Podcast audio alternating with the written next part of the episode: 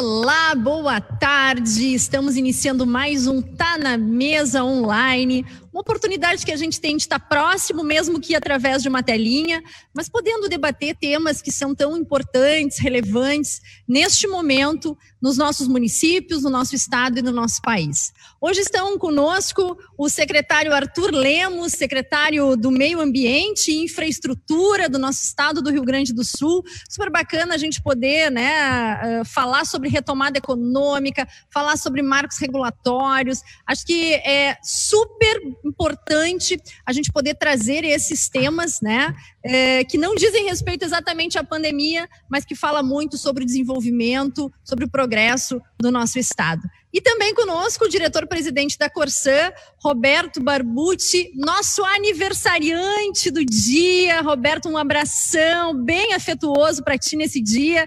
Eu digo, se nós tivéssemos presente aqui, certamente teria um bolo, teriam velhinhas e muitos pedidos, né, para serem feitos, mas que tu tenha é, muita felicidade, muita saúde aí nesse ano de vida. Ah, o Tá na Mesa da Federação, ele tem o patrocínio do Badesul, do Banrisul, da Icatu Seguros, da Osergues, Rio Grande Seguro e Previdência, Safe Web, Unimed, Federação do Rio Grande do Sul e Wilson Sons, Unidade Tecom Rio Grande. Tem a cooperação do SEBRAE e o apoio institucional da Colombo, estruturas para eventos, Dinamize, Eventize, Grupo Ilex, Imob, Onda Web, Procempa, Seletos e VH Áudios Visuais. A parceria do Correio do Povo, do Jornal do Comércio, o Sul, Rádio Guaíba, Record TV, Rede Bandeirantes, Rede Pampa e SBT. Um abraço a todos os profissionais do SBT. Hoje, 20 anos do jornal, né, do SBT, o Jornal do Rio Grande. Super bacana poder levar, uh, uh, disseminar todas essas notícias e informações com muita credibilidade. Mas, como eu disse, os nossos convidados de hoje, o secretário Arthur Lemos e o diretor-presidente da Corsã, Roberto Barbucci, que vão falar sobre o novo marco do saneamento. Caramba, a gente esperava por isso e agora a gente já pode né, falar como está sendo desenvolvido isso no Rio Grande do Sul. Saneamento básico é, é, é um tema muito delicado, mas extremamente importante quando a gente fala de saúde pública, quando a gente fala de desenvolvimento, quando a gente fala de infraestrutura. Então, meninos, Sejam muito bem-vindos, obrigado pela oportunidade de nós estarmos juntos. E eu, de imediato, dou as boas-vindas e passo a palavra para o nosso secretário, Arthur Lemos. Obrigado, presidente Simone. Uma boa tarde a todos que estão nos acompanhando. Boa tarde, presidente Simone. Boa tarde ao nosso aniversariante, presidente Roberto Barbucci, que veio lá de São Paulo para contribuir aqui com o povo gaúcho, no seu conhecimento e na sua expertise e nós endereçarmos aí uma nova companhia, uma nova Corsã, e que o ano de 2021 venha com toda esta perspectiva. Marco legal do, do saneamento que acompanhamos de perto, sabíamos que necessitava-se sim uma atualização da legislação. Aliás, fizemos isso aqui no estado do Rio Grande do Sul com a atualização uh, do Código de Meio Ambiente, onde estivemos aqui na casa da Federação debatendo também este tema. Mas a aprovação do marco do saneamento ela foi o coroamento né, de um tema que foi exaustivamente debatido. E é o que a gente sempre vem dizendo. Pode ser que o texto não seja 100%, seja 90% que ele se aprove e que ele se trabalhe para se executar. Porque enquanto mais nós ficamos em discussões textuais, vírgulas, pontuações, a gente não vai para a prática, e ao não ir para a prática, a gente fica uh, administrando o problema sem efetivamente buscar as soluções. Aliás, na área ambiental isso é muito presente, porque você, por vezes, você se vê debatendo ou discutindo que determinado investimento não possa sair e aquele investimento ele vai efetivamente mitigar um dano ambiental que está acontecendo e o licenciamento do saneamento é um deles. Por vezes, ah, não, mas esta, esta estação de tratamento de esgoto não pode, ela não está 100%, não quero que se licencie aqui, mas eu estou aceitando né, que o esgoto in natura se chegue aos nossos rios. Então, às vezes, este debate, essa discussão, ela tem o um efeito contrário, ela tem um efeito, por vezes, de forma mais negativa do que efetivamente a gente avançar.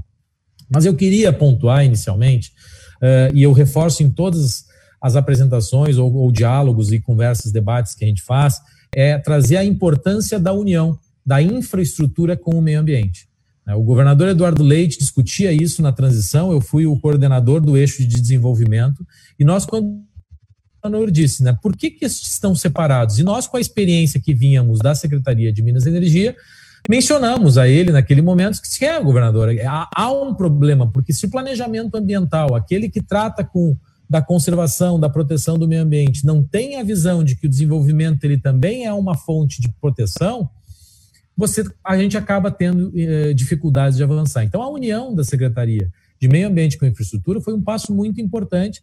Uma parcela da sociedade teve dúvidas, teve, teve eh, desconfi desconfiou que o meu, a infraestrutura ia se sobrepor ao meio ambiente, e é o que a gente diz: equilíbrio. Na vida da gente, na vida de todos nós, a busca do equilíbrio é o maior desafio porque os excessos uh, eles são uh, prejudiciais, por mais que possa parecer benéfico no início. Então, e um dos eixos de infraestrutura vem a Corsan, que sempre no nosso estado esteve vinculada à Secretaria de Obras. Via-se a, a, Corsan como uma empresa que executava obras. E ela sim executa obras de saneamento, de água também, mas não é, não, não é necessariamente somente obras. Ela poderia ser uma questão de saúde, sim, porque uh, está posto que o que se gasta uh, em saúde, porque você não tem um tratamento adequado, você não tem uma condição adequada de saneamento, é um custo que é, que é ele é, invisível para aos olhos da sociedade e que às vezes a gente acaba, por muito tempo escutamos, né, presidente Simone, cano não dá voto. Só que a gente perdeu um tempo muito grande porque não enterramos os canos e hoje a gente tem dificuldade num setor tão importante. Então, a união, trazendo a, a, a, vinculação com o meio ambiente, nos faz associar as políticas que nós temos aqui no meio ambiente. aí eu entro no item 2. Eu vou até o item 3 para não acharem que eu monopolizei a reunião. Aí no item 2 a gente vem com a pauta ambiental. Quer dizer, a pauta ambiental, mudanças climáticas. Olha o que a gente passou recentemente. Tivemos uma estiagem muito forte. Aí, como de uma condição de um passe de mágicas passa essa estiagem, passamos a ter cheias dos rios porque veio uma enxurrada, aí vem o ciclone bomba, e por sorte, e a gente não pode depender da sorte, em que pese a sorte acompanhe os competentes, mas a gente não pode depender da sorte. Por sorte, não tivemos os gafanhotos aqui no nosso estado. Tudo isso é reflexo das mudanças climáticas e a atenção que a gente tem que ter. Então, o esgoto, o tratamento do esgoto é um, é um ponto importante que a nossa companhia de saneamento tem um desafio. Né? A lei agora, o marco legal nos traz, 2033, 90%, universalizar o esgoto. E é esse o foco da companhia. O endereçamento dessa nova companhia é buscar efetivar e cumprir o que está agora na lei, que é universalizar o tratamento de esgoto até 2033. E não somente para o urbano, para o rural também, que a gente não pode deixar de ter essa atenção. Eu sou da Alegrete, é, sabe como é no interior, mas a gente precisa também ter essa condição. Aí a gente vem com uma política também, uma pauta ambiental de revitalização de bacias. Importantíssimo.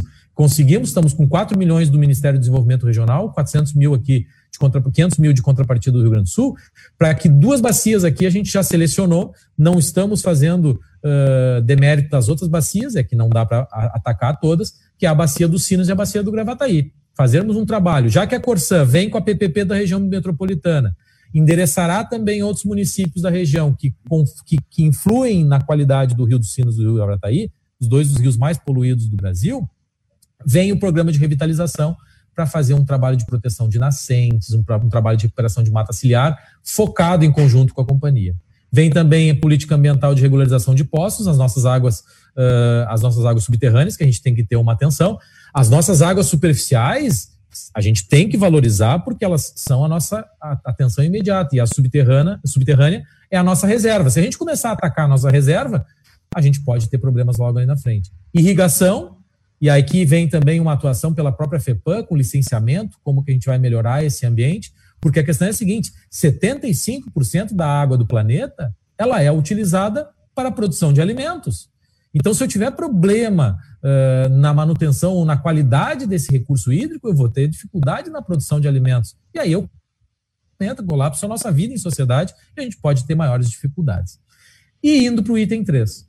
A Corsã que tem um ponto muito importante para atacar, porque vem o marco de saneamento, agora eu tenho segurança, vai ter uma segurança jurídica, a Agência Nacional de Águas vem com regramentos claros e a nossa agência reguladora estadual vai cumprir, vai construir esse trabalho. Vem com regras claras, vem com prazos a serem cumpridos. Bom, agora a gente tem que sentar, endereçar, ver quais são as amarras que a Corsã tem e, e, e, efetivamente executar. E aí eu finalizo, presidente uh, Simone, dizendo o seguinte: são três questões. Equilíbrio que eu já falei. Né? Isso a gente tem que levar para a nossa vida. Eficiência. É público, é privado, tem que ter eficiência. Independente de quem seja, porque tem um consumidor, tem um cliente que tem que ser bem atendido. Então tem que ser eficiente. E cooperação. Nós somos um Estado que tem na, na veia né, uma, um cooperativismo muito uh, evoluído e a gente tem que saber que com cooperação, a união de todos, a gente consegue efetivamente avançar de forma mais sólida para ter um estado melhor aí para o futuro das futuras gerações. Obrigado. Muito bom, secretário. Eu gosto muito de te ouvir. Eu acho que tem muita verdade no que tu colocas, né? Uma competência incrível e resultados entregues. Então, é, de fato, quando a gente é, comenta, né, sobre meio ambiente, infraestrutura, acompanhamos especialmente, né, a polêmica lá no início, quando se juntou essas duas secretarias, e nós defendemos, nós dissemos, olha, independente de onde estiver, né, é, secretaria 1, secretaria 2, enfim, nós precisamos ter resultados concretos. E o que nós estamos alcançando alcançando aí esses últimos dois anos, né, de fato são resultados efetivos no que vocês estão se propondo. Então, acho que é muito, muito importante né, essa sinergia e sinto que tem essa sinergia com o nosso presidente é, é, da Corsã, né, o diretor-presidente Roberto Barbucci, que está fazendo um trabalho super bacana. A gente sabe, né? Veio é, é, é, de São Paulo para o Rio Grande do Sul. Eu perguntava para ele aí na pandemia, tá em casa trabalhando, né? Videoconferências e tal, ou tá aqui? Não, ele tá aqui, tá em Porto Alegre, super dedicado e isso é muito bom quando a gente também né, sente que tem é, muita competência e resultados.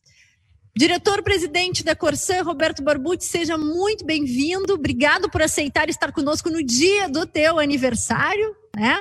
Mas a gente quer ouvir um pouquinho e, e sabemos que tem números importantes também para serem apresentados, para a gente poder dividir é, com toda a sociedade gaúcha o que está sendo produzido. Eu queria, antes ainda de te passar a palavra, é, mandar um abraço para todos os nossos líderes empresariais que estão nos acompanhando através das suas plataformas também, que dissemina, né? Esse nosso tá na mesa, uma forma da gente poder estar próximo, entendendo o que acontece através é, do poder público. Então, Roberto, bem-vindo. Obrigado por estar aqui conosco.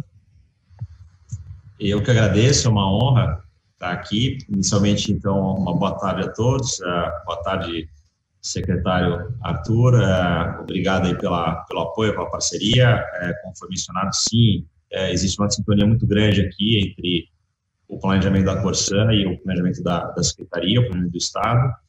E, é, presidente Simone Leite, muito obrigado pelo, pelo convite. Né? Já, já tive aí a oportunidade de, de participar de alguns, está uh, na mesa, evento extremamente é, interessante, agregou muito para mim o, o, o, que eu ouvi nessas participações e tive inclusive também a honra de participar como convidado né, de, de um deles, uh, um pouco depois de, de ter chegado aqui, quando a gente estava lançando a nossa PPP da região metropolitana, né? E aí lembro os questionamentos, a gente entendia que poderia ser é, um caso de sucesso e, e fico bem feliz aí de, de, voltar, tendo já esse caso da região da PPP, né? É, bem equacionado, a gente é, teve um grande sucesso, né? Cumpriu aquele cronograma à risca, né? Sim, um dia de atraso até assinatura, mesmo com pandemia, Agora que a gente teve aí é, na, na, implementação a necessidade de,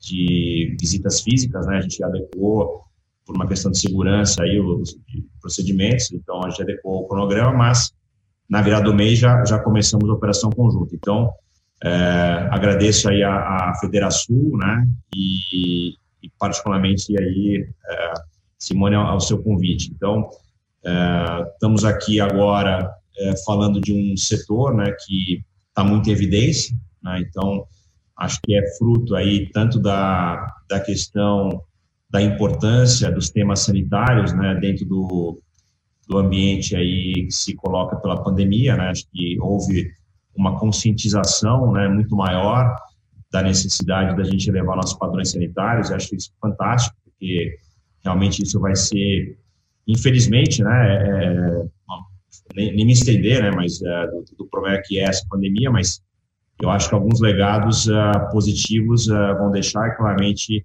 essa consciência sanitária e ambiental, espero que sejam deles, espero não, então estou convencido que vai ser, assim como também essa, esse novo mundo aí, né, que a gente está aqui, então, nesse, nesse tá na mesa virtual, né, que, é, por um lado, aí, limita a, a interação, mas, por outro lado, permite aí uma, um acesso mais conveniente, uma abrangência maior, então, vão procurar tirar aí é, o melhor é, de tudo isso. Então, Uh, o setor está em evidência, né? A, a questão do, do, sanitário, né? Que, como eu coloquei, está a conscientização, mas também em função aí da, da aprovação do, do novo marco setorial. Né? Então, é, para nós, é, a gente já vinha é, se planejando para atuar muito em linha com aquilo que veio como exigência do marco. Então, assim, é, a gente não muda nosso posicionamento em relação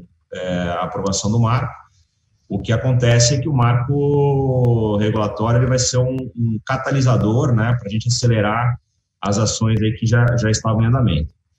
É, se me permitir, a gente vai passar aqui uma, uma breve apresentação, né, e essa apresentação ela, ela visa colocar né, qual é a visão da Corsan e a visão da Secretaria né, do, do, Governo do Rio Grande do Sul em relação ao setor e também uh, passar rapidamente sobre quais são as ações né, que nós uh, já realizamos, o que está em andamento e, mais importante, que a gente tem aí perspectivas uh, futuras.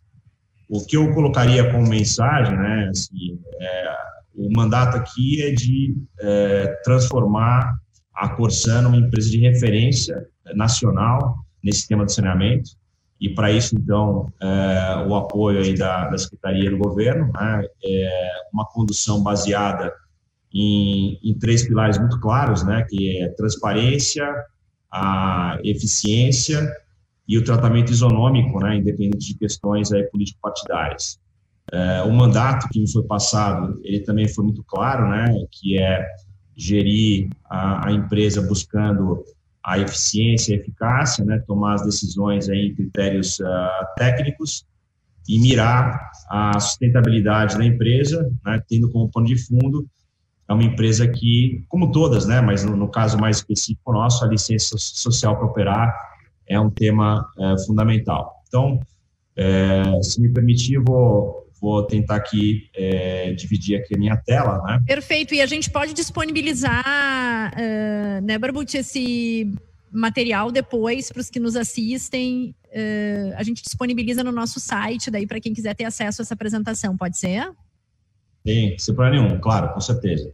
Bom, então assim, é, só relembrando também para quem não tem tanta, tanta familiaridade, né, quer dizer, a, a é uma empresa de uma, de uma relevância, né, importância grande, é a, pelos números também, né? Então, atuamos hoje em 317 municípios, são 2,7 milhões de economia, são quase 6 mil funcionários, são mais de 6 milhões de usuários, né? Lembrando que hoje a gente atende as zonas uh, urbanas, não atende as zonas rurais, que é um ponto que o secretário também já colocou.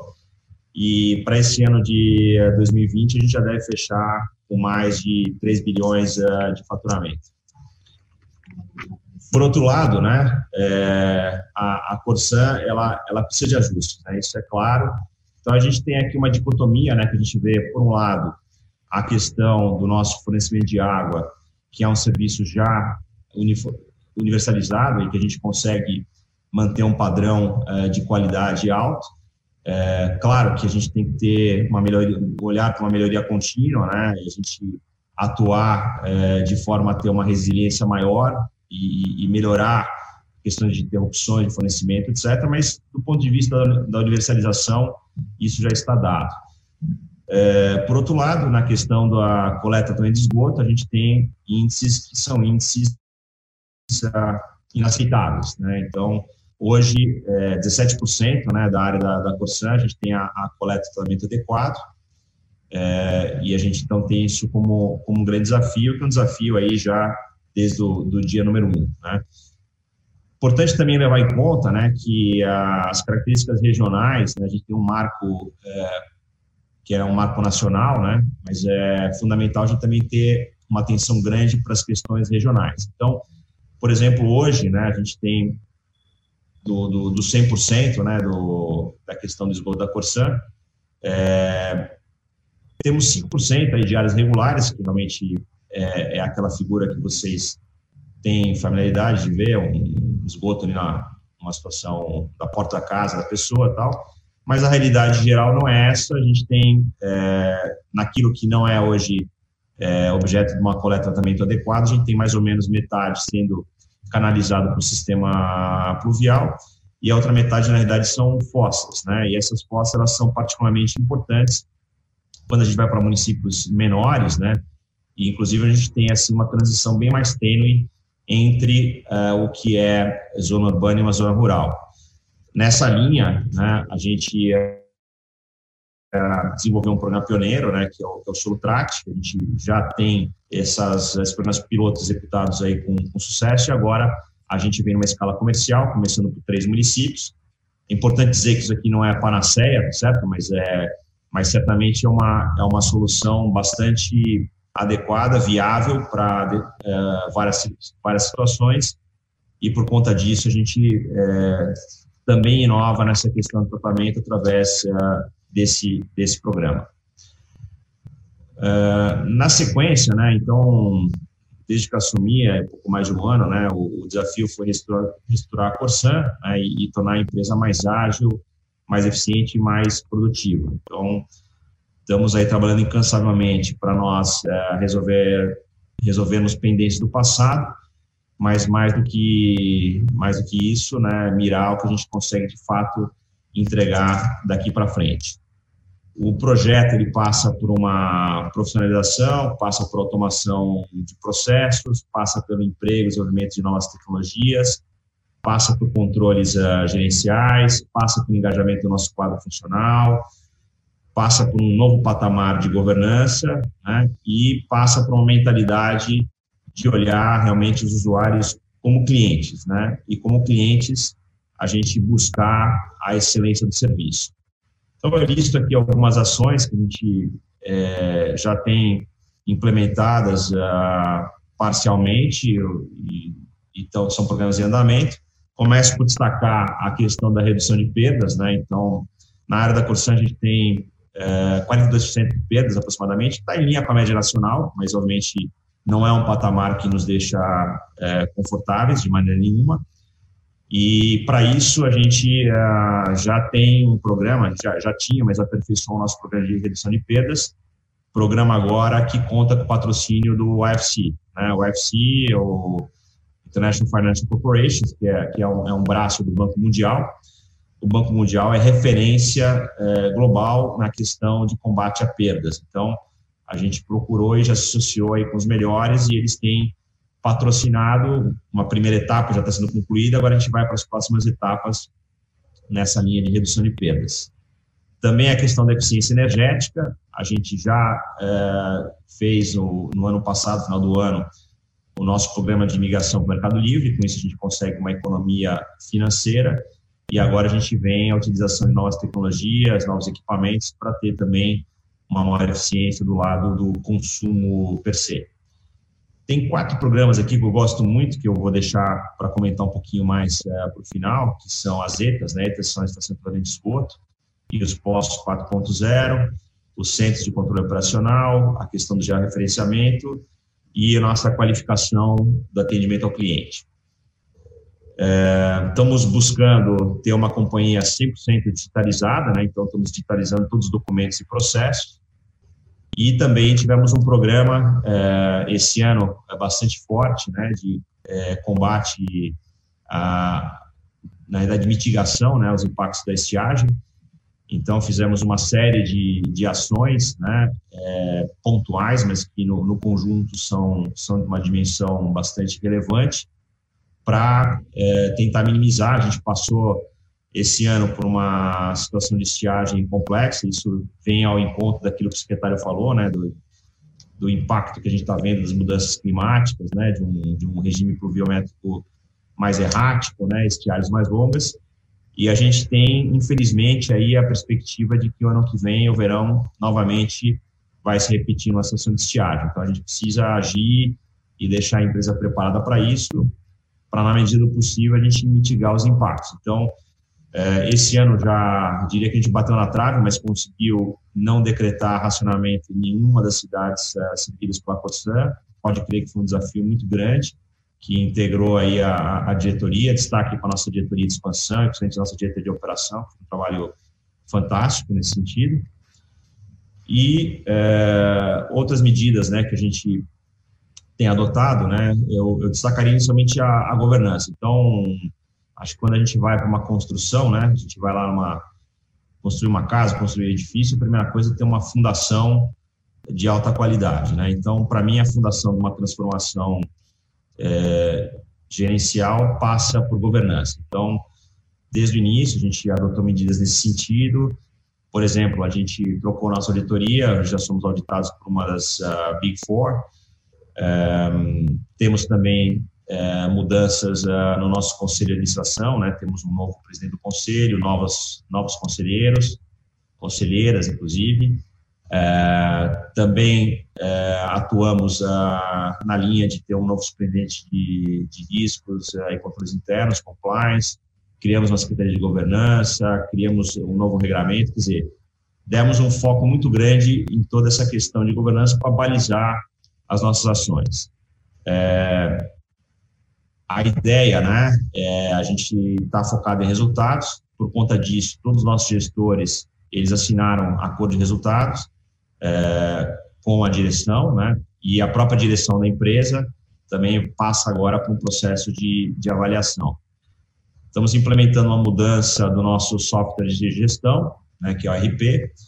A gente está adotando o SAP, que é padrão aí, é, referência é, mundial nisso, né, então meados do ano que vem a gente deve ter o Go Live, o projeto está andando bem. A questão que eu já mencionei, né, do, do, do Solutrat, né, que é um programa pioneiro a nível nacional para tratamento esgoto, e aí também agradecer aí a, a, o apoio, né, do Ministério Público Estadual, dos órgãos ambientais, está aqui para a FEPAM e as agências reguladoras.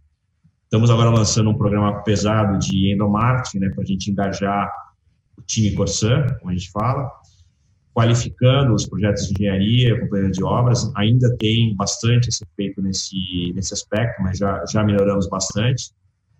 Meio ambiente, tema central, né, não poderia deixar de ser, é, aquilo que o secretário Arthur já, já colocou de início, né, a gente é, reflete isso, por exemplo, na transformação de uma das uh, diretorias uh, em uma diretoria de meio ambiente e sustentabilidade, inclusive tendo a primeira diretora da história da Corsã. Em termos de resultados, né, nesses 12 meses, uh, por exemplo, já temos aí uh, economias uh, em licitações já realizadas, né, que somam mais de 2,7 bilhões. Entrando na questão do marco propriamente dito, né, então, o marco ele traz metas de universalização, tendo como deadline aí dezembro de 2033, então, a questão da água, né, que a gente já está universalizado, né, mas outra vez a gente tem que ter uma, uma melhoria constante, né, e, e, e ter também uma, uma, resiliência, né, nessa até pelas questões climáticas que já já comentei. O nosso grande desafio é a questão da coleta de esgoto, a gente tem que chegar em 90%. E depois ações, né, para diminuir a desperdício de água, aproveitamento de água da chuva, que a gente já está também com esse andamento, mas tem aí que, que trabalhar e ter um progresso significativo nisso. O novo marco ele também traz uh, metas de níveis de serviço para a regulação. Importante destacar o seguinte, né? Você tem a legislação básica, que é o chamado novo marco, agora você tem todo um, um, um regramento, né, através de, de decretos, uh, regulações que vão dar aí uh, mais cor uh, em, em, tudo isso que foi colocado e aprovado de uma forma mais uh, genérica. Então, a gente está atento, acompanhando tudo isso e é, certamente o que a gente vai fazer também é adaptar os nossos contratos. Então, assim, o novo marco ele traz uma situação em que os contratos vigentes eles permanecem, mas eles têm que ser adaptados. Então, a gente tem um criou uma força-tarefa, né? É um esforço enorme, né? Um esforço hercúleo que a gente vai empreender aqui junto com os prefeitos, né? Atuais e, e futuros, né? Para que haja uma adequação desses contratos aos planos municipais de saneamento básico, que, por sua vez, tem que refletir todas essas exigências que se coloca uh, o marco do saneamento. E depois tem uma discussão aí que está ligado ao, ao, ao, veto presidencial, né, em parte dos artigos, que foi aprovado pelo Congresso. Então, a gente está acompanhando isso para verificar a questão da extensão dos prazos de contrato, que aí ajudam a viabilizar é, o, o, nosso programa de investimentos. Então, assim, a mensagem é, o, o processo é complexo, né? Esse setor, ele tem um timing, né? Ele tem realmente, as coisas não se resolvem da noite para o dia, né? Mas uh, eu diria o seguinte, a gente não tem receio desse desafio, muito pelo contrário, eu diria que a gente está bastante motivado, né? É, para realmente ter uma transformação, né, diria até fazer história, né, e cumprir nossa missão. Então, é, nós já temos aqui o nosso planejamento interno, né, a gente tem um, um, um, plano de investimento município a município, né, dos 317 municípios, de como é, nós é, nos adequamos às exigências do novo marco, quais são os investimentos, ano a ano, né, em cada município, isso já está disponível, a gente está pronto aí para sentar com os prefeitos e, e discutir essas adequações. Adianto que a gente está falando aí de um plano da ordem de 15 bilhões de reais. Isso é um planejamento interno da companhia e a gente está validando isso é, através de consultorias especializadas independentes.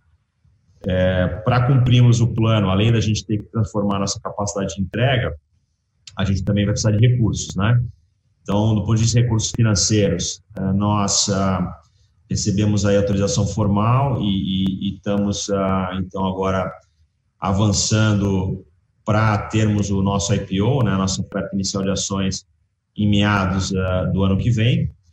E também estamos ah, trabalhando acesso a novas fontes de financiamento. Estamos ah, bem avançados nas conversas com agências multilaterais, agências globais, multilaterais. Só um parênteses, né? Tradicionalmente aqui, os financiadores da Corsan são BNDES e Caixa. Então, a gente continua, obviamente, trabalhando e, e, e focando no, no, contato com esses bancos, mas também é importante dizer que os bancos estatais têm hoje, né, por a, limitações do Conselho Monetário Nacional, a, eles têm um limite de quanto eles podem financiar para empresas uh, estatais. Então, hoje, uh, a gente, na, na, regra atual, a gente não consegue mais levantar recursos. Claro que isso pode ser flexibilizado, mas e a gente está trabalhando com isso, mas a gente não conta com isso. A gente olha também a situação de mercado, né? A gente está hoje numa situação de liquidez uh, sem igual, né? Caminhando aí para uma perspectiva de, de juros, uh, juros já baixos, né? Talvez até algumas situações de juros negativos, dependendo de como né? Isso, isso é olhado, né? Então é o momento da gente também alavancar nisso, né? E, e buscar novas fontes. Já falei das multilaterais, também é, estamos preparando para emitir eventos de infraestrutura, né? Já já contratamos uma agência de rating, né? Contratamos uma empresa para trabalhar no, no rating advisory é, nessa nessa linha. É, temos também duas consultorias já contratadas, uma para questão do nosso é, business plan financeiro, outro business plan estratégico, já estão trabalhando com a gente, e também estamos mirando aí operações estruturadas uh, em conjunto com o governo do estado, junto a, a, a fontes uh, alternativas de financiamento. Como eu já mencionei, né, alguns desses projetos eles já, já passaram aí da, eh, de, da situação de projeto para virarem realidade. Então, destaque aqui é da região metropolitana, de Porto Alegre, Lembrando, né, são investimentos da ordem de, de 2 bilhões. É, parte das obras né, continuam sendo executadas pela Corsã, mas a grande expansão agora ela é executada através de um, de um terceiro, né, então é, é um acordo, nossa contraparte aqui é, como a SPE, é a EGE, através da Ambiental Metrosul, que já se estabeleceu aqui na, na região, uma sede ali em Canoas. São nove municípios ah, beneficiados, a população que vai ter o benefício disso é estimado na ordem de 1,7 milhão ah, de pessoas. E, para corroborar o discurso, né, que a gente não aguardou o marco, mas se antecipou, então a gente já, já sai na frente. Aí, nessas novas cidades, a universalização vai se dar em até 10 anos, então, portanto, antes, inclusive, do que, do que prevê uh, o novo marco do saneamento. Isso aqui é, é um exemplo né, assim, do que a gente pode fazer somando né, a expertise da Corsan com aquilo que a gente pode alavancar através de parcerias com, com o setor privado, seja via recursos financeiros, seja via a capacidade né, de trazer é, insumos e trazer essa, essa expertise né, e, e esses, essas ferramentas que permitam as entregas em prazos mais curtos e de forma mais eficiente.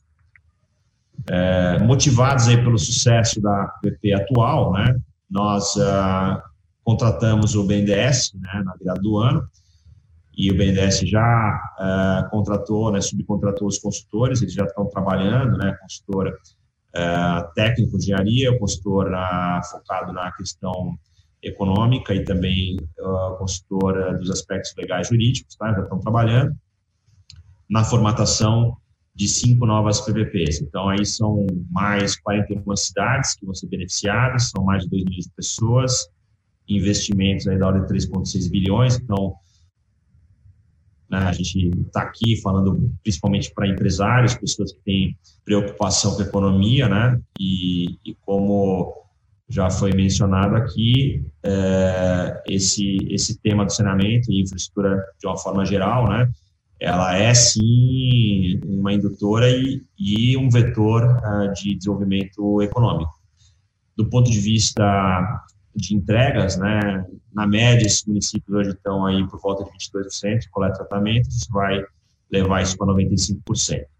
As regiões que foram identificadas e que estamos trabalhando é a região da Serra Hortense, a região do Planalto, a região do Vale do Rio Pardo e Santa Maria, o restante da região metropolitana de Porto Alegre e o nosso litoral. Eu tinha mencionado, né, assim, tem algumas, uh, alguns exemplos, né, que, do que a gente está implementando em termos de melhoria de gestão operacional, acho que vale a pena a gente visualizar alguns, né, então, por exemplo, a, as ETAs, né, Estação de Água 4.0, é, eu tive aí o, o, prazer de visitar, por exemplo, uma que já está operacional ali em Tramandaí, e assim, diria que é um projeto fantástico que ele reúne é, algumas ah, melhorias, né, desde o ponto de vista do nosso funcionário, ter uma melhor, uma melhor condição uh, de trabalho. A gente tem aqui um maior grau de segurança nessa operação, e a gente tem uma maior qualidade de tratamento. A gente aumenta a nossa eficiência operacional e consegue fazer isso através de uma redução de custos, tanto custos de pessoal, redução de horas extras, quanto também um uso mais uh, adequado dos insumos. Então, tratamento de água, né, usa-se muito produtos químicos, né, a gente consegue ter aqui um uso muito mais eficiente. E, por fim, né, é, a gente faz aí o desenvolvimento de novas tecnologias. Então, esse projeto, por exemplo, é um projeto pioneiro a nível nacional, e isso foi desenvolvido em parceria com a Universidade Federal de Rio Grande. E eu posso dizer que a gente tem alguns programas em parceria com as universidades aqui gaúchas, né, esse é um deles, e, e a gente tem aí uma, uma linha de desenvolver ainda mais essa, essas parcerias e trazer a universidade mais próxima da Corsan. Eu acredito muito né, nessa questão é, de trazer o acadêmico né, mais próximo do, do, do mundo do, de business, né? E com isso a gente ter, de fato, essas soluções inovadoras implementadas com com medições muito concretas dos, dos benefícios que isso traz. Outro tema importante é o nosso programa de centro de controle operacional. Né? A gente já tem hoje 13 em operação, estamos indo para 32, são 70 municípios monitorados, Isso aqui nos permite né, uma, uma atuação de uma maneira mais preventiva e é, também uma, uma atuação mais rápida na, na solução, por exemplo, de conserto de vazamentos e coisas do tipo. Na mesma linha, né, o nosso programa de georreferenciamento, a gente já tem hoje 70 cidades georreferenciadas, né, isso equivale a 65% do nosso mercado, e até o final do ano que vem a gente vai para 110 cidades. Então, temos toda mapeada a nossa rede, os equipamentos, e isso permite, obviamente, uma intervenção muito mais eficiente.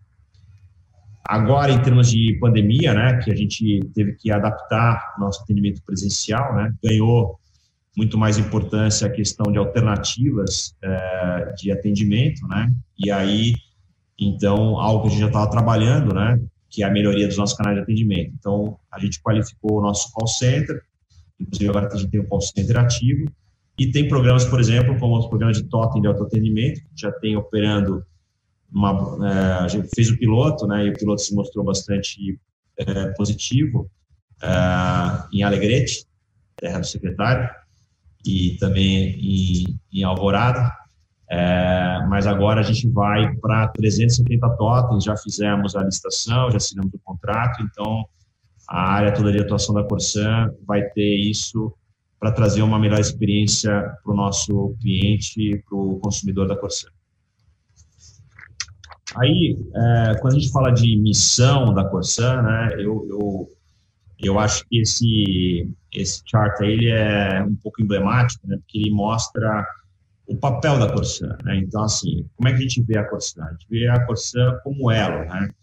como elemento de ligação entre o que, que é a necessidade da população, né? É, o que que o, né, como mandatários aí, os prefeitos, vereadores, né, eles têm é, o interesse, né, de, dessas entregas, né, e, e, a partir daí, então, elaboram os planos municipais de saneamento, com também, né, o, o nosso input, com a expertise da, da Corsan como elemento, né, de, de colaboração aí para os prefeitos, né, e a gente faz, então, o seguinte, entre, entre o, prefe, o né, os, os clientes, né, os munícipes, né, os mandatários e as entregas. Então, assim, é, a universalização aí da, da coleta de esgoto, né, a melhoria do nosso serviço de água, uma resiliência e também uma experiência melhor né, para os nossos uh, consumidores do ponto de vista de, de, de, atendimento. A gente faz isso embasado aí no nosso corpo técnico operacional, tendo acesso a recursos uh, financeiros próprios, né, equity, dívida, e também parcerias do mercado, e tendo essa parceria uh, do governo. E a gente faz toda uma articulação, né? Esse setor é complexo, não é à toa que o setor está no estágio que está, né? Assim, é, é, uma, é um setor de. É, nós temos a, as concessões de titularidade municipal, mas tem que fazer toda um, uma articulação com o Ministério Público Estadual, Ministério Público Federal, os órgãos ambientais, né, FEPAM, IBAMA, as agências regulatórias e também o, os tribunais de conta. Né? Então, isso tudo né, nos permite é, oferecer aos nossos uh, prefeitos parceiros né, o que entendemos que é a melhor alternativa, né, considerando a velocidade e adequação desses planos, né, mas ao mesmo tempo fazer isso com segurança jurídica. É um tema muito importante nesse setor e acho que, sem dúvida, também é um dos diferenciais uh, da Corsair. Para finalizar, né, eu diria que assim, é, na nossa missão também está a questão de ser um indutor do crescimento econômico, né? Uma temática importante, né, fundamental agora também que é a inclusão social, né? O saneamento tem esse tem esse papel, sustentabilidade ambiental, né? É, promover novas tecnologias Posso também adiantar que a gente está nos preparando para expandir nosso escopo em termos de serviço e geografias, e com isso a gente valorizar a empresa, valorizar o patrimônio é, do Estado, né? E a nossa meta né, é ser uma referência nacional em saneamento. Então, a, gente está pronto né, para esses desafios uh, trazidos pelo Marco, o desafio das entregas, o desafio da qualidade de serviço, e a gente tem como norte aí a, a excelência, a Corsã, ela já está mudando, e, e, eu tenho a convicção de que vai passar por um processo ainda mais forte de, de transformação. E a gente quer virar uma companhia que seja um benchmark serviços ambientais e um orgulho aqui para o estado do Rio Grande do Sul. Então, para finalizar, uma companhia mais ágil, mais moderna e alinhada com os municípios. É, é, isso que eu gostaria de dividir aí e agradeço a oportunidade.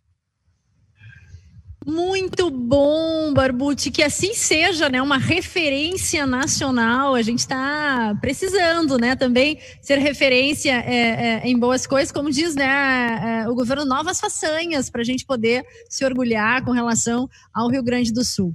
Sabe que é, eu estava lembrando, né, da última é, vez ou primeira vez que tu estivesses aqui conosco, quantos foram os avanços que tivemos e muito consistentes esses avanços.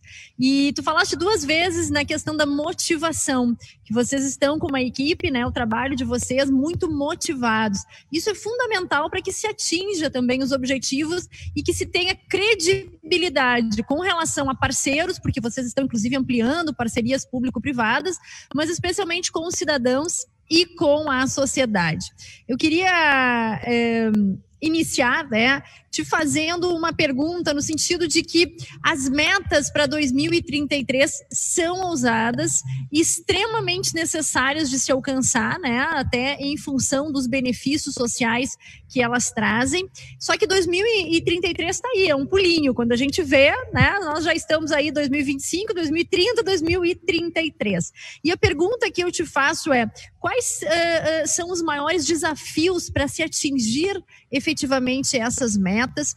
E como é que vocês, nessa estruturação que pensam, né, vão fazer é, essa sucessão em função de governos, porque o governador Eduardo Leite, o, o secretário Arthur Lemos e tu mesmo não, não permanecerão aqui até 2033. Como é que vocês imaginam que isso vai se dar? É, e como é que legalmente é possível a gente saber que haverão continuidades a partir deste trabalho que vocês estão implementando?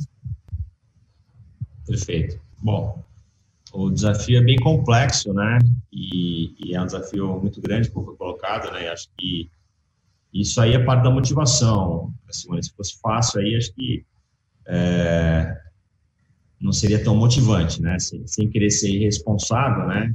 É, sabendo né, da, da dificuldade né, que você bem colocou, mas uh, é viável e, e é uma palavra que você também usou, é fundamental, credibilidade. Então, a gente é, tem que ter aí algo que, inclusive, tenha a credibilidade de é, transpassar governos, né? Então, assim, a orientação do atual governo, né, do secretário, do governador, eu já falei, é muito clara, né? Mas eu vejo muito, assim, a administração que a gente está aqui implementando, é, trabalhando na linha de um legado. Né? Então, assim, por isso que eu mencionei algumas coisas. Por exemplo, quando eu falo em governança, né, na medida que você coloca uma governança, essa governança ela vai ditar regras, né? E, e essas regras, para depois serem modificadas, né? Elas têm que, têm que criar um constrangimento, né? Caso haja, de alguma forma, uma visão diferente para frente. Então, é, o próprio passo também de abertura é, a, a até já é capital aberto, mas assim, de, de, de, ter realmente ações negociadas no mercado, né, ela também passa por aí, né, quer dizer, para que a gente tenha é, uma companhia que ela, ela, ela tenha a obrigação, né, de prestar é, serviço, né, para os seus clientes, a obrigação de responder para os seus acionistas, que hoje é, é o governo, né, 99,9%, tem alguns municípios, mas basicamente o governo do estado, mas à medida também que a gente tem outros acionistas, né, a gente uh, pulveriza essa prestação de contas e, por outro lado, uh, torna mais uh, difícil uma mudança. Né? Então, a gente pretende aí estar nos níveis mais altos de, de governança e, e, ter todo um regramento interno que torne essa mudança perene. Também, obviamente, é uma questão é, de progredir na cultura interna, né? Então, a, hoje a Corsan ela já avançou, né, em muitas coisas, mas ela ela precisa avançar em outras, né?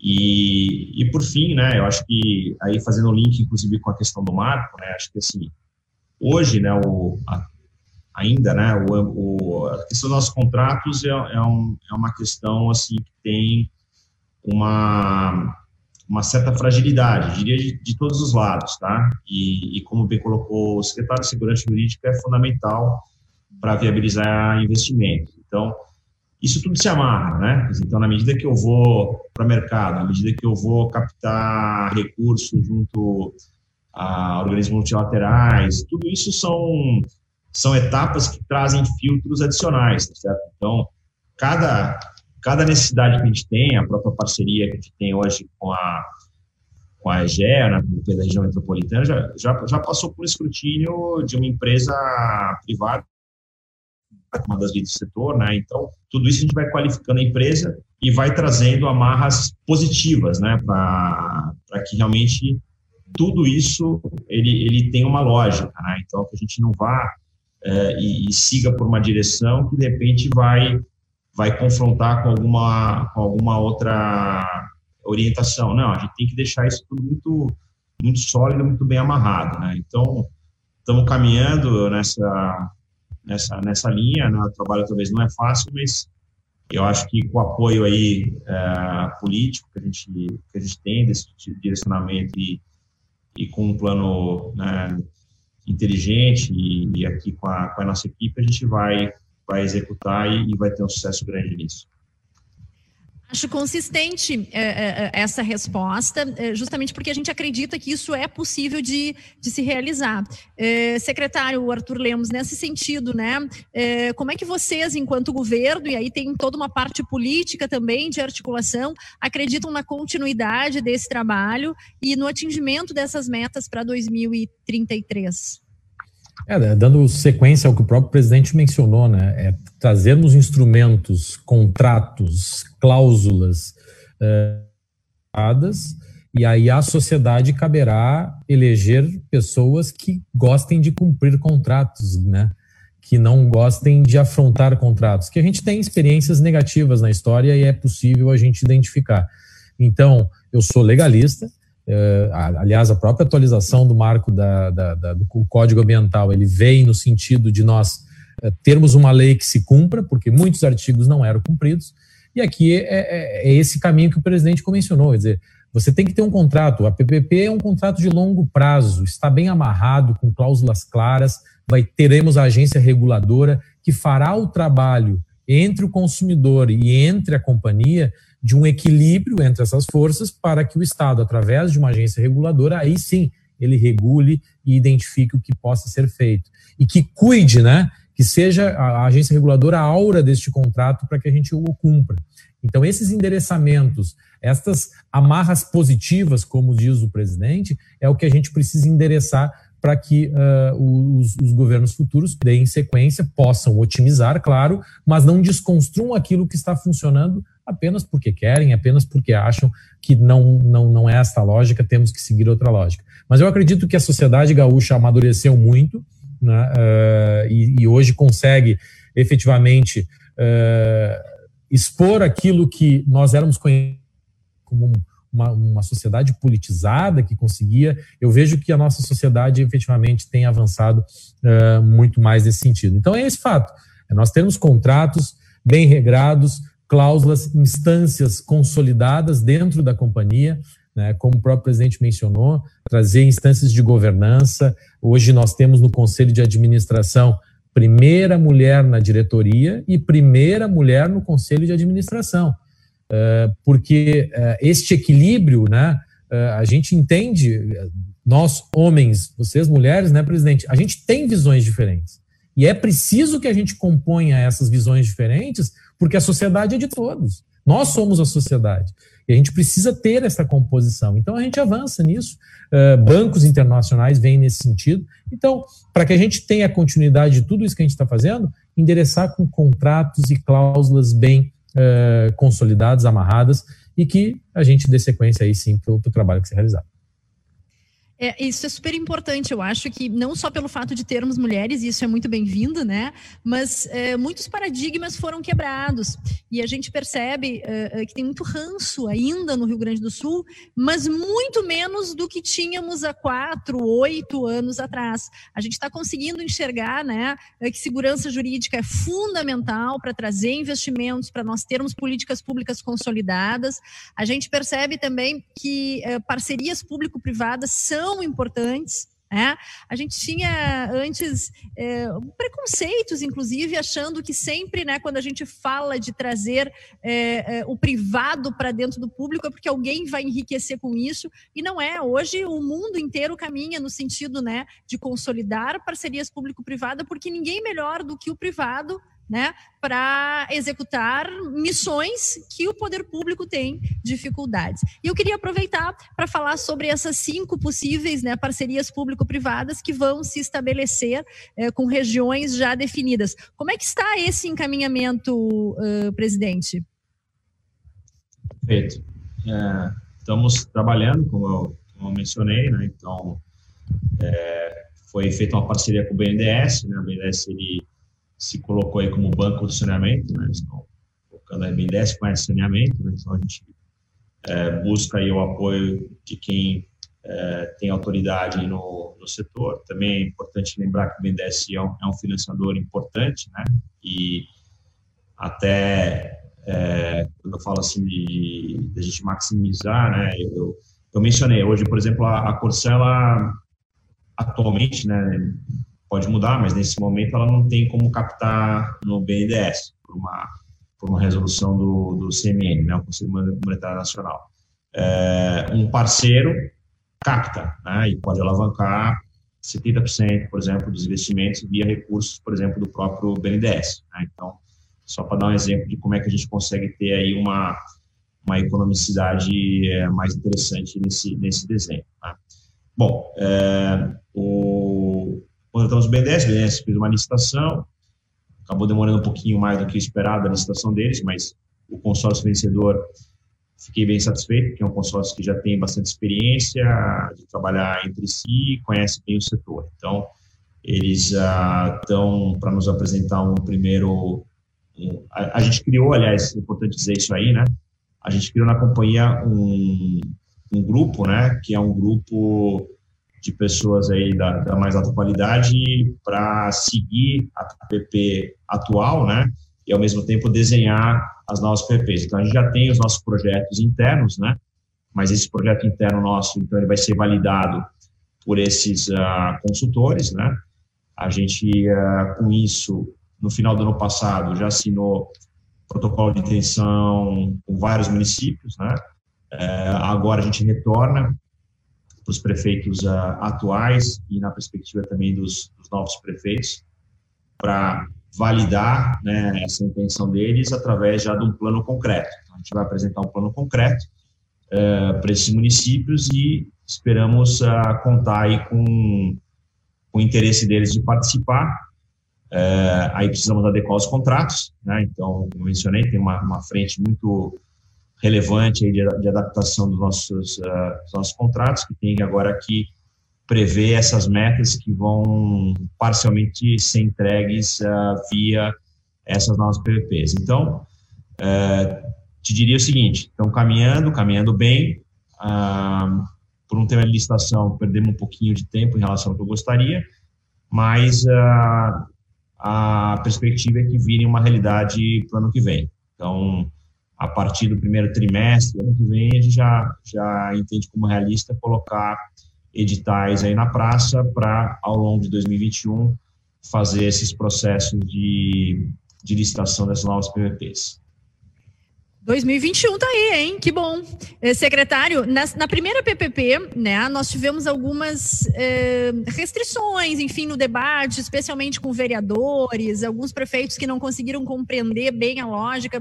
Eh, tu, tu entendes que agora, né, a partir desta primeira já consolidada, as próximas, elas terão uma aceitação maior ou menos resistências num primeiro momento, porque era um projeto todo novo, né? E agora a gente já consegue uh, uh, ver a viabilização dele. Então são cinco, né, no, no, na sequência para 2021. E eu acredito que por toda a, a, dinâmica que a gente tem visto, a velocidade será possível de se realizar. Mas nessa questão política, uh, secretário, não teriam restrições até por ser agora um ano eleitoral? Isso será debatido na campanha ou não será nem tocado esse assunto na campanha pela tua experiência? Bom, uh, o desconhecido realmente ele causa um pouco de temor e a primeira PPP, e posso dizer que foi a primeira efetivamente PPP que foi firmada aqui no estado, foi essa da Corsan, e nós que fomos quase que pioneiros com a legislação de PPPs acabamos ficando para trás aí comparado com outros estados. Uh, mas uh, eu acredito que passada esta primeira etapa e o ano que vem iniciam as obras, é importante a gente mencionar isso. 2021 iniciam as obras da PPP da região metropolitana vem, vem demonstrar que, primeiro, aquela preocupação aumentará a tarifa, isto não, não, não se visualizará, isto não ocorrerá. O que sempre nós dissemos aos, aos, aos vereadores e tentamos comunicar com a sociedade, nós teremos um novo serviço, um serviço. Hoje você tem um serviço de água, você é abastecido de água, mas esse serviço de tratamento de esgoto ele não é.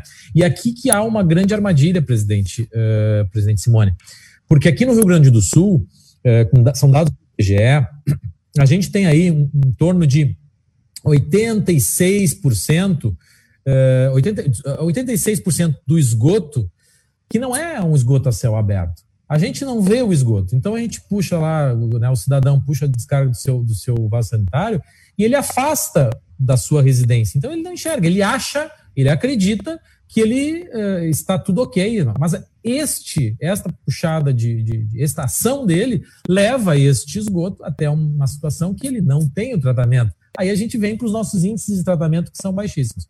Então, por muito tempo a sociedade, ao não enxergar, porque se tivesse a céu aberto, com certeza a gente teria se movimentado muito antes. Ao não enxergar isto que nos estados do Nordeste acontece muito, situações precaríssimas uh, em bairros em que efetivamente, não só em bairros de classe uh, muito uh, expostas, mas também classes um pouco mais acima das classes expostas de, de, de, esgotos a céu aberto, que aqui no Rio Grande do Sul a gente vê com mais algumas dificuldades, aí sim em, em populações com maior vulnerabilidade. Então esse afastamento acabou. Mas, por todo o debate que se teve, 2000 inteiro, 2020 entra, discute saneamento, discute o que, o que influencia. Eu acredito que a sociedade compreendeu que a gente precisa sim investir e que isto para o retorno que terá, a implicação que terá para o cidadão, é que ele estará adquirindo um serviço novo, mas que ele vai ter benefício. A longo prazo também, com certeza, porque esse foi um desafio que eu passei ao Barbucci quando ele assumiu.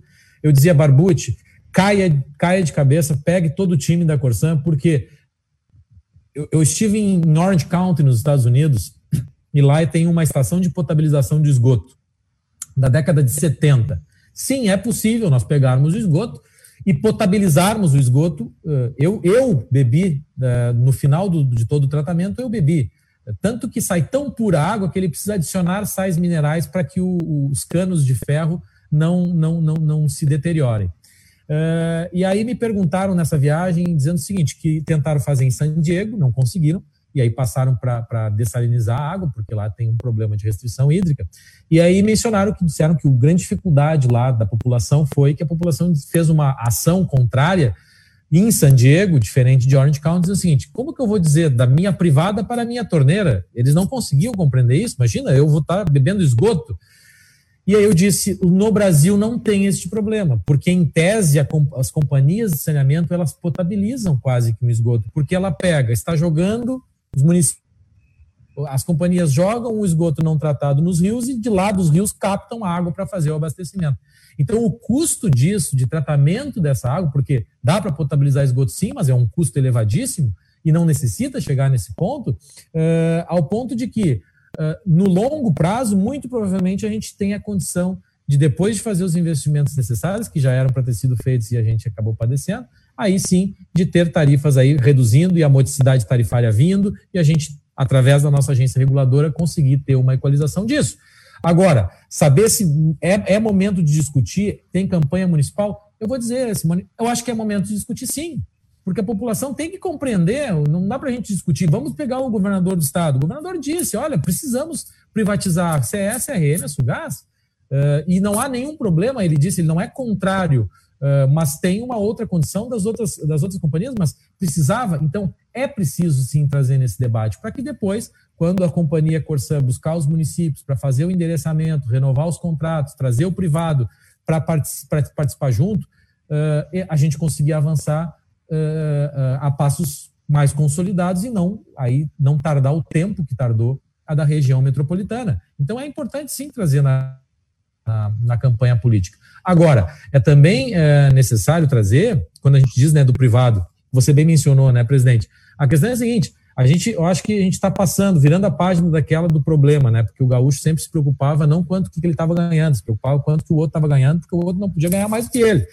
Então, essa questão, assim, o privado ele visa lucro, com certeza.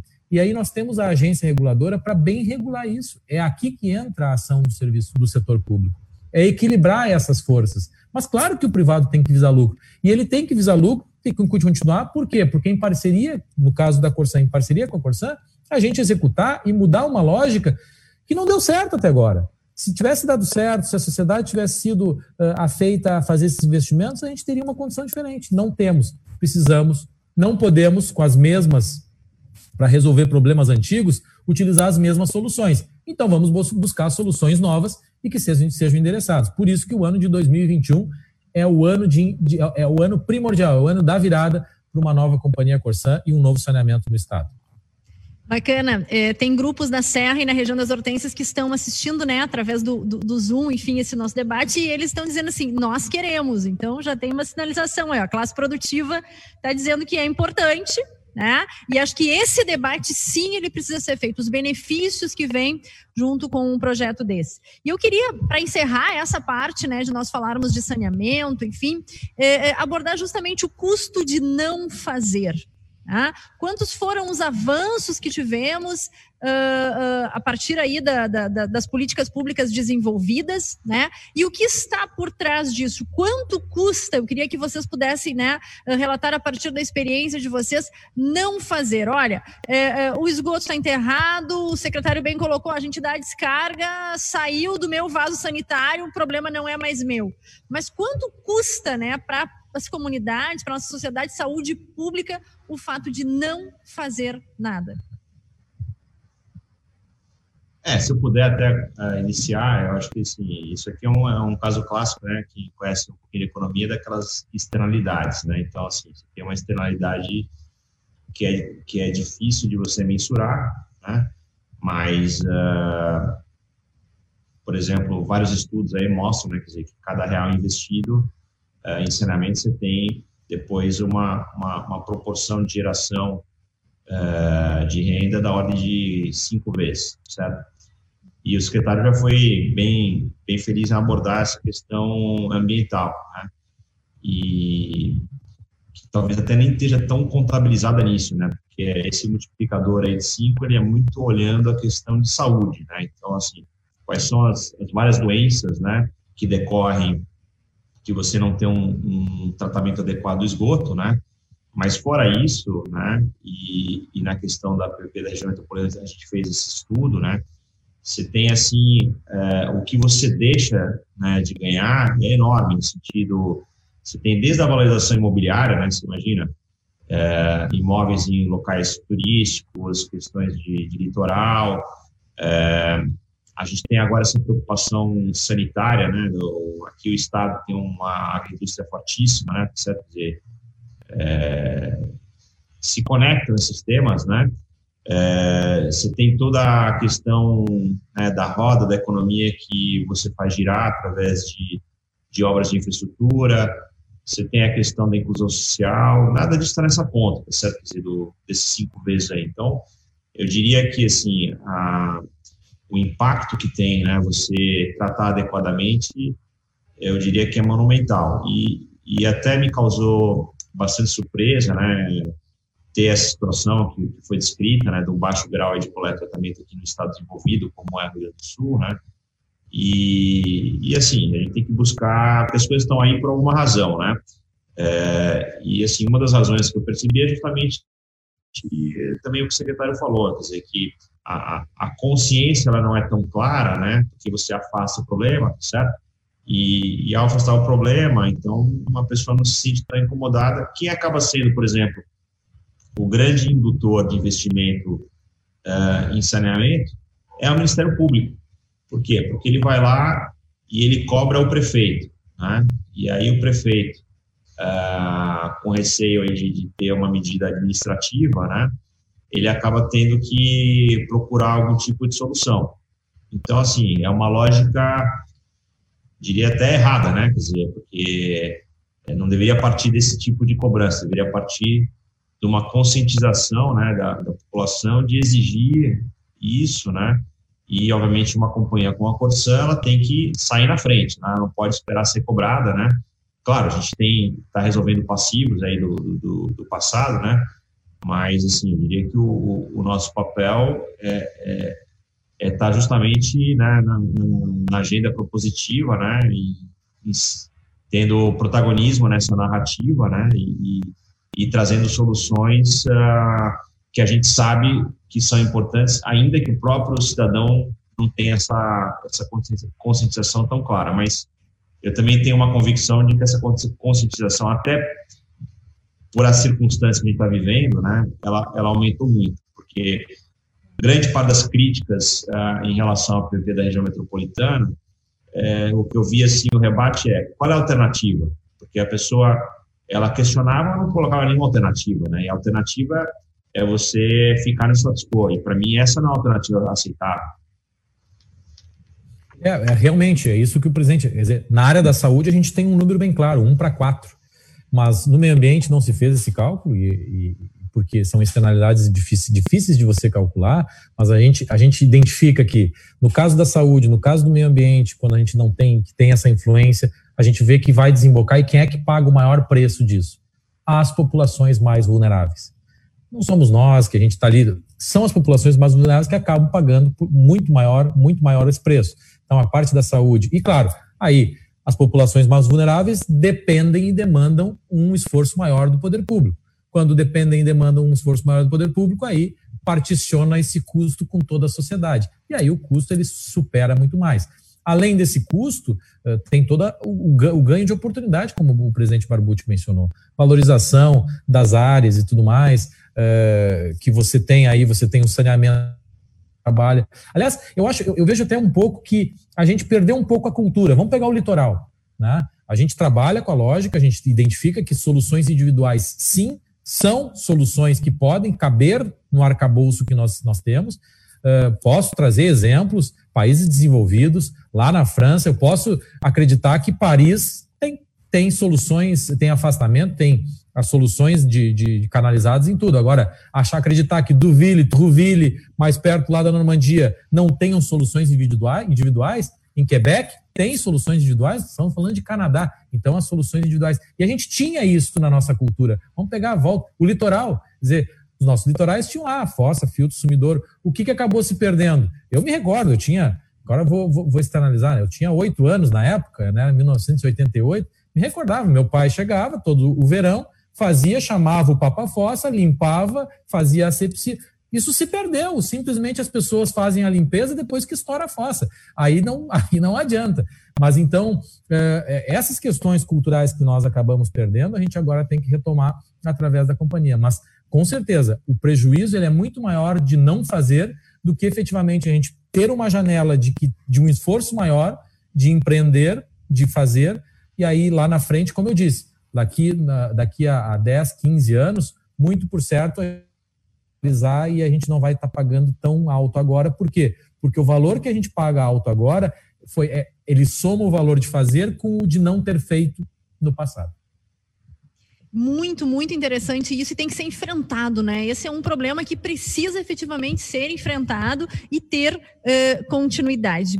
Eu tô adorando esse nosso bate-papo, a gente podia seguir aqui, né, sobre esse tema, mas eu não posso uh, perder a oportunidade, secretário Arthur, de nós podermos falar um pouquinho sobre, né, o novo Código Ambiental, os benefícios que vieram com a aprovação deste novo Código Ambiental e também entender como é que está essa essa questão de investimentos ou novos investimentos aqui no, no Rio Grande do Sul. A gente sabe, né? Uh, temos contatos com vários investidores que nos dizem: olha, nós passamos a ter confiança no Estado do Rio Grande do Sul uh, uh, em função da questão uh, jurídica, né? A gente está tendo segurança jurídica. Isso é verdade, Simone, né? Então eles vêm assim no, no, nos questionar.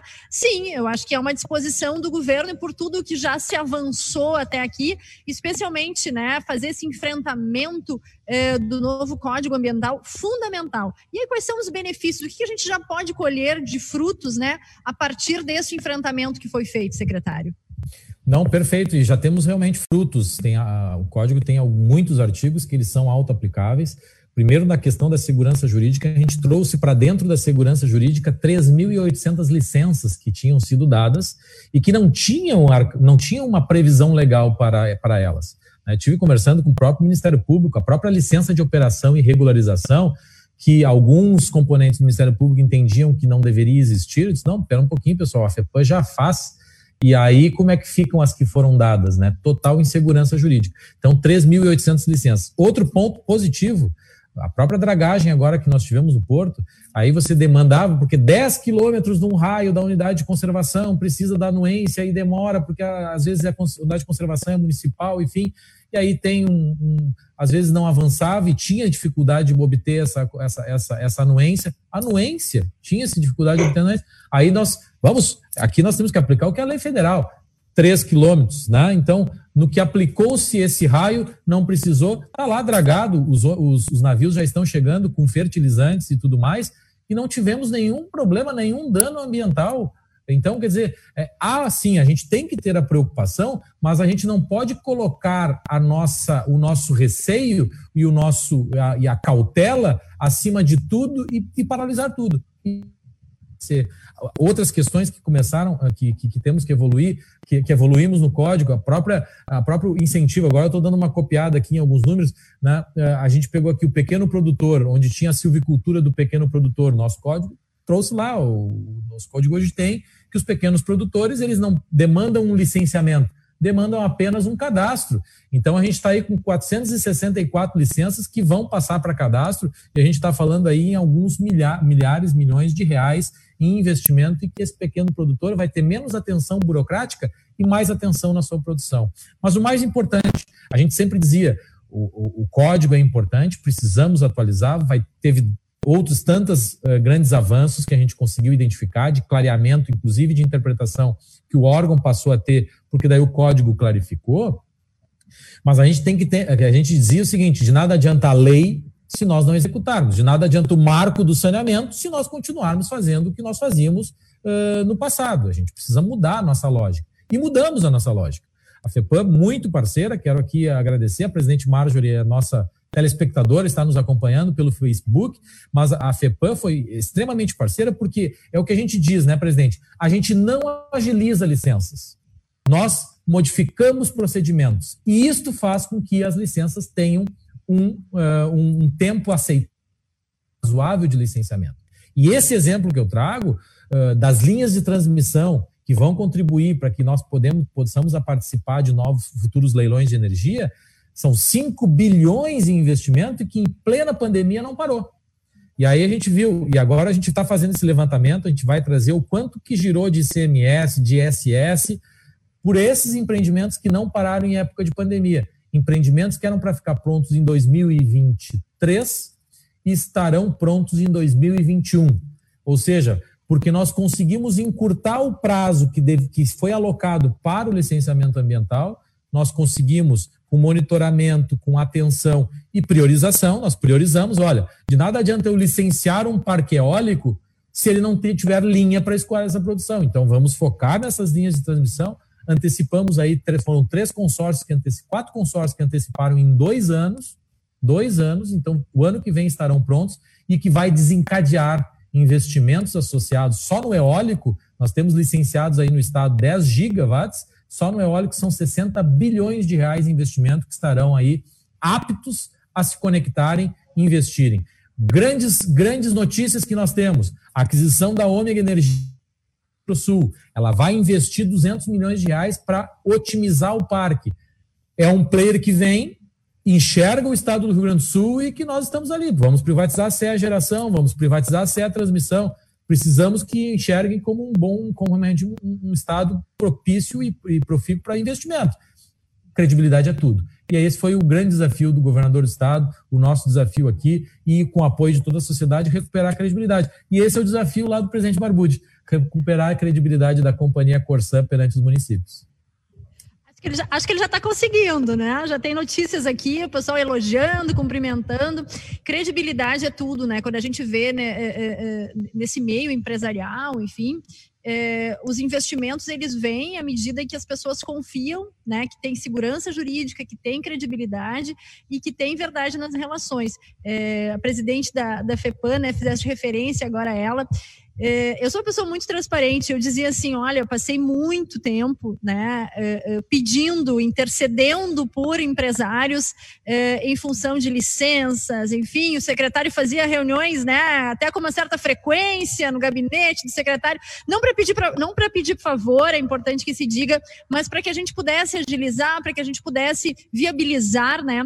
E olha, faz um bom tempo que não tenho, eu não recebo mais demanda nenhuma, então acho que a situação ela ficou confortável né? Especialmente porque hoje a gente tem é, é, uma possibilidade real de ter uma agilidade e, e, e, eu de novo, né? Eu friso aqui, segurança jurídica é tudo. Quando a gente faz encaminhamentos e a outra situação também, é, é, secretário, que a gente percebe, o empresário ele não é bandido, ele não é vilão, ele não quer fazer errado, ele não quer pedir favor para o governo. Só que tem situações que não se pode esperar um ano, é, dois anos para se ter um licenciamento de uma operação que gerou um prejuízo nesse tempo né, de, de espera. Então, isso é fundamental e é ter esta visão que faz toda a diferença. E eu quero aqui cumprimentar né, a tia, toda a equipe, por estar tá viabilizando de fato essa possibilidade de atrair novos investimentos e ter um Estado, então, uh, amigável né, nesse sentido de licenciamentos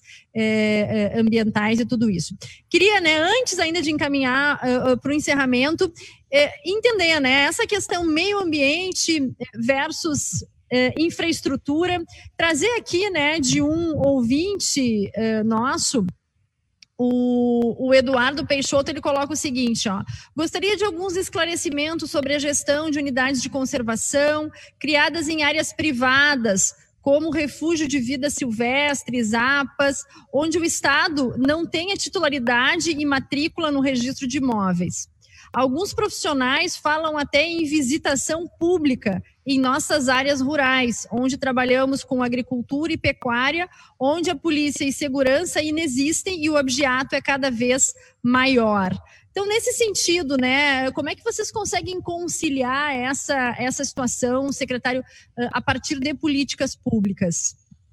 Não, perfeito. Aliás, eu quero saudar o Eduardo, sempre nos acompanha nas nossas lives. É um produtor rural ali da região sul e saúdo ele que sempre nos acompanha e faz questionamentos pertinentes. A gente tem um foco aqui para aqueles que são parques estaduais. Inclusive, foi aprovada a PEC hoje na Comissão de, de Saúde e Meio Ambiente, tirando lá uma marra que tinha na Constituição, porque entendemos que os parques estaduais, quando a gente pega ali o Parque do Turvo, o Parque do aqui da região do Delta, essa, as ilhas aqui na, na da Ilha da Casa da Pólvora, que faz parte da, do, do, do, Parque do Delta, uh, temos Itapuã, magnífico, que são, aí sim, estão gravados para o público. Este nós estamos buscando a parceria do privado para que a gente consiga fazer ela se absorva dessas riquezas naturais porque são espaços importantes em que ela vai ter contato e vai ver o quão importante é efetivamente a proteção ambiental através de educação ambiental e através da convivência do espaço uh, do espaço colocado. Agora tem aqueles espaços que são unidades de conservação que não são de proteção integral e aí tem um componente de que o proprietário ele continua sendo proprietário, o plano de manejo tem uma condição que o permite seguindo com as suas atividades, com algumas uh, com algumas situações, mas não está no nosso escopo, eu não sei de quem o Eduardo escutou, mas não está no nosso escopo a gente avançar para uma visitação pública nessas áreas. Essas áreas, a gente, o nosso grande desafio como poder público é interação com o proprietário, né, porque nós não vamos desapropriar, esta área continua sendo privada, para que ele consiga continuar, dar continuidade à sua atividade econômica e nós, do ponto de vista ambiental, venhamos a cumprir o motivo pelo qual aquela, aquela área foi declarada como unidade de conservação. Esse é o desafio e os investimentos associados. canalizar recursos. Por que, que a gente diz que desenvolver para proteger? Canalizar recursos de medidas compensatórias para essas unidades de conservação também, que possam, do ponto de vista do proprietário, ter uma condição melhorada, mas também do ponto de vista do, do meio ambiente também. Eu só queria fazer uma, uma, um ponto no que você comentou, eh, Simone, na última na fala, tá? Uh, que, que, que uh, diminuíram os números de reuniões, mas assim, a gente é entusiasta, eu tenho o dever de ser assim otimista, eu acho que isso que o cidadão tem que entender, pelo menos o gestor ele tem que ser otimista. Se o, se o gestor é pessimista, aí a gente está uh, fadado ao fracasso. A gente sabe que não está perfeito e a gente sabe que nunca chegará à perfeição. A perfeição ela não existe. A perfeição ela tem que ser perseguida. Quando a gente, aqui eu vou parafrasear a nossa ex-presidente, quando a gente atinge a perfeição, o 100%, a gente dobra, dobra a meta, né? Porque, na verdade, se você atingiu a perfeição, é porque você pode ir um pouco além, você pode melhorar ainda mais. Então, a gente sabe que não está tudo perfeito, mas a gente sabe que melhorou muito e a gente vai continuar com essas melhorias. Métodos de gestão, governanças internas, a parceria dos servidores, dos, dos empregados é importante. E é isso que a gente vem sensibilizando. Mas sabe que o que é, o que é, o que é mais problemático, principalmente num órgão ambiental, não é ele dizer não o, o, empreendedor, o empresário, ele aceita ou não. O que não pode é não ter resposta. E não ter resposta é, é, é, é o órgão, é o poder público não saber o que vai fazer com aquilo. Se eu não digo nem sim, nem que não, é porque eu não sei o que fazer com isso. Então, assim, é sim, dá, é não, dá, num tempo razoável. Porque daí o empreendedor, ele vai buscar outro lugar, ele vai buscar outra frente, ele vai buscar. E o que a gente tem trabalhado muito com os secretários estaduais de todo o país é que a gente evite a distorção entre estados. Porque o meio ambiente daqui, presidente Simone, é o meio ambiente lá do Nordeste, é o mesmo, o planeta é o mesmo. Então eu não posso ter interpretações diversas, porque depois vem aquela pressão. Ah, mas lá em Santa Catarina pode, aqui não pode. Quer dizer, uh, então a gente tem que também aproximar disso. Né? Tem muito também. Uh, tem muito também uh, sonhos nesse ponto. Né? Eu falava da LAC, que nós vamos trabalhar, e aí dizia assim: ah, porque Santa Catarina tem LAC. Santa Catarina tem LAC. Aí um dia eu disse assim, pessoal, você sabe quantas atividades Santa Catarina licencia por LAC? Aí é um silêncio na mesa. Assim, ó, três atividades licenciam por LAC. Nós queremos que mais de 40 licenciem por LAC, que é o que está em discussão na Câmara Técnica uh, do Conselho. E o que o governador nos pediu?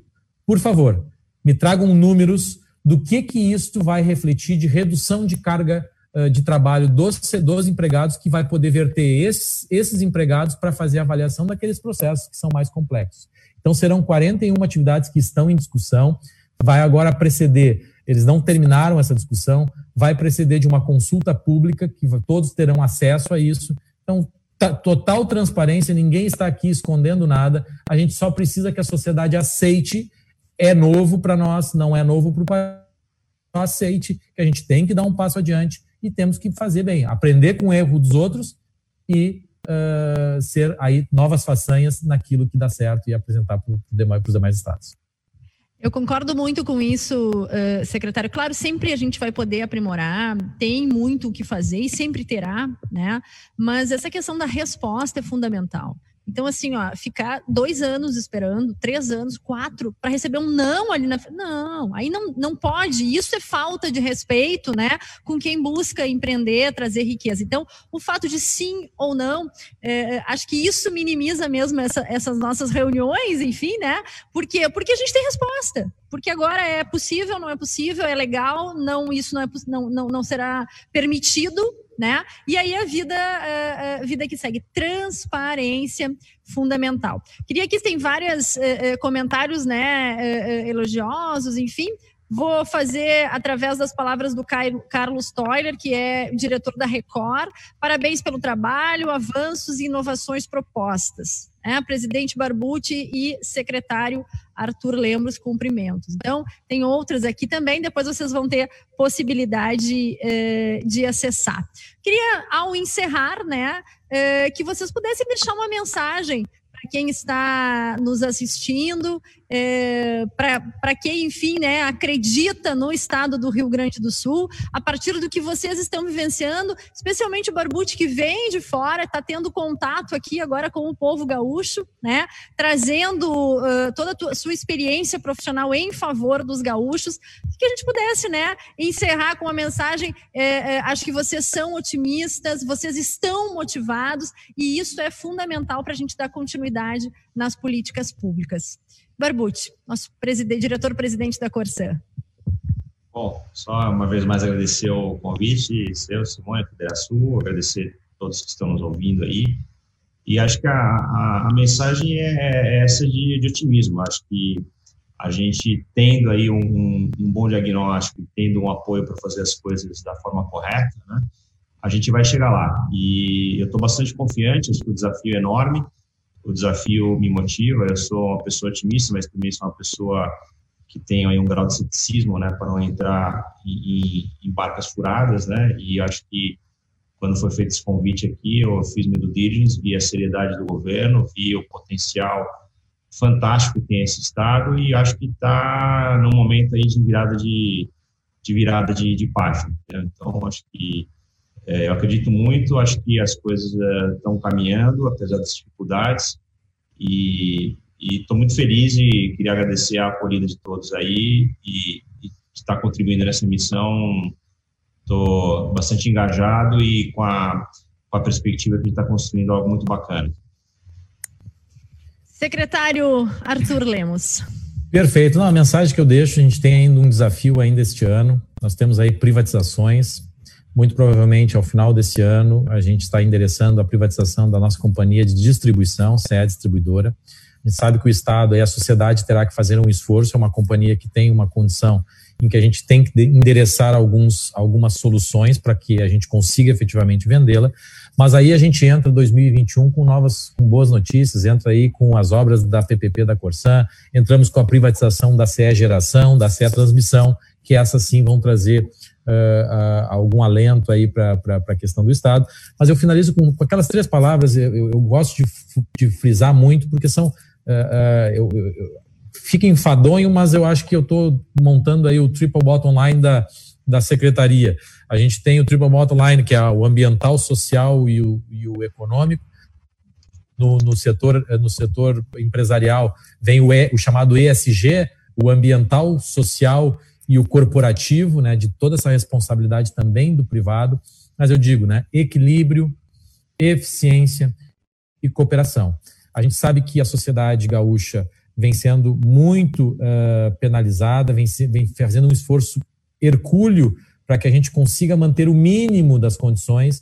A gente precisa um pouco mais uh, desse esforço da sociedade, mas que a sociedade enxergue que ali na frente a, a virada de página dessa, dessa, dessa história que que vai que está gravado, que ficará gravado, essa questão de atraso de salários, essa questão de dificuldade de manter serviços adequados, isso tem que vai ficar no passado. Então a gente precisa de um pouquinho mais do esforço da sociedade, mas que ela enxergue que é um caminho que tem fim, que efetivamente a gente tem novos caminhos ali na frente. Então teremos para o ano que vem concessões de rodovias, de portos, do, do porto, de aeroportos, de aeroportos, enfim. A gente tem uma, um, teremos um novo estado endereçado para 2021 e 2022 a gente já vai estar colhendo esses frutos. Essa é a mensagem que eu quero deixar. Um grande abraço.